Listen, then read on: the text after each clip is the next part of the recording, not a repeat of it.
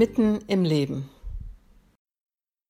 Wie ist der Kirchentag eigentlich entstanden?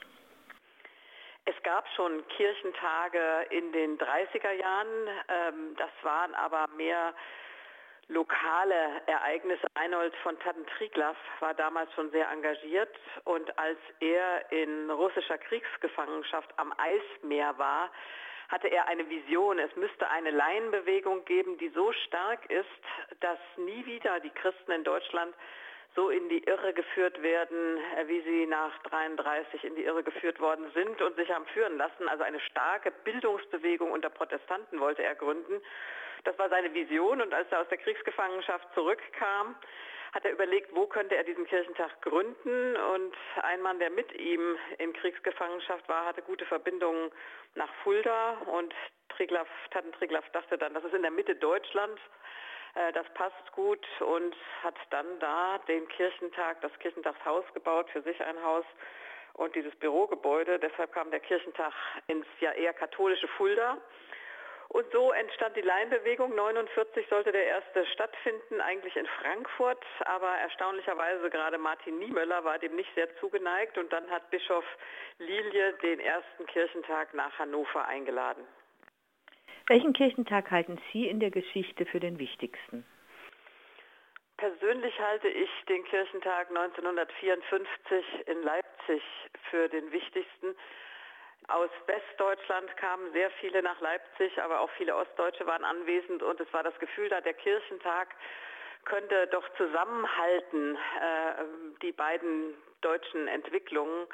Es gab wichtige Reden da, beispielsweise von Klaus von Bismarck, äh, der gesagt hat, wenn er heute an die Felder in Pommern denkt, die auf seinen Namen noch eingetragen sind, dann weiß er doch, dass er diesen Besitz in Pommern nur zurückbekommen könnte durch einen Krieg und das wäre es nicht wert. Und deshalb kann er heute dankbar schauen, dass jetzt polnische Landwirte dieses Land bebauen. Das war ein Riesenskandal damals, weil ich glaube, einer seiner Brüder mindestens noch in Kriegsgefangenschaft war und man das Gefühl hatte, es wird äh, auf dem Kirchentag aufgegeben, der Anspruch auf diese Gebiete ähm, die ehemals deutsch waren. Und außerdem war die Frage von beiden Seiten beäugt, also lässt sich der Kirchentag durch die DDR vereinnahmen ähm, oder ist da Westinfiltration zu befürchten. Also er wurde sehr kritisch beäugt von allen Seiten und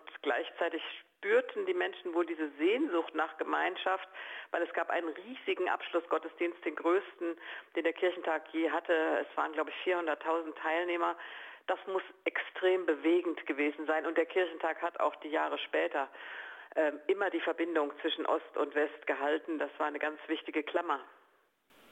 Und Sie persönlich, was verbinden Sie mit dem Kirchentag?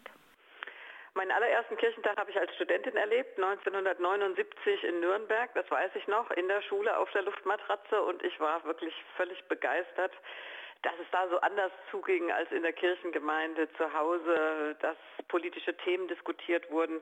81 dann der Hamburger Kirchentag hat mich natürlich friedensbewegt, auch die lila Tücher. Ich weiß noch genau, dass Erhard Eppler damals sogar gebeten hat, dass der Gottesdienst nicht politisch missbraucht wird und doch bitte im Gottesdienst, im Schlussgottesdienst keine lila Tücher getragen werden. Und das war dann ein Meer von lila Tüchern. Die Leute ließen sich das einfach äh, von oben auch gar nicht mehr sagen. Und dann 83, der Kirchentag in Hannover war für mich persönlich auch wichtig, weil wir als Delegierte zur Vollversammlung des Ökumenischen Rates der Kirchen da ausgesandt wurden. Das war die erste Andacht, die ich mit Fritz Baltroweit zusammengehalten habe, 83.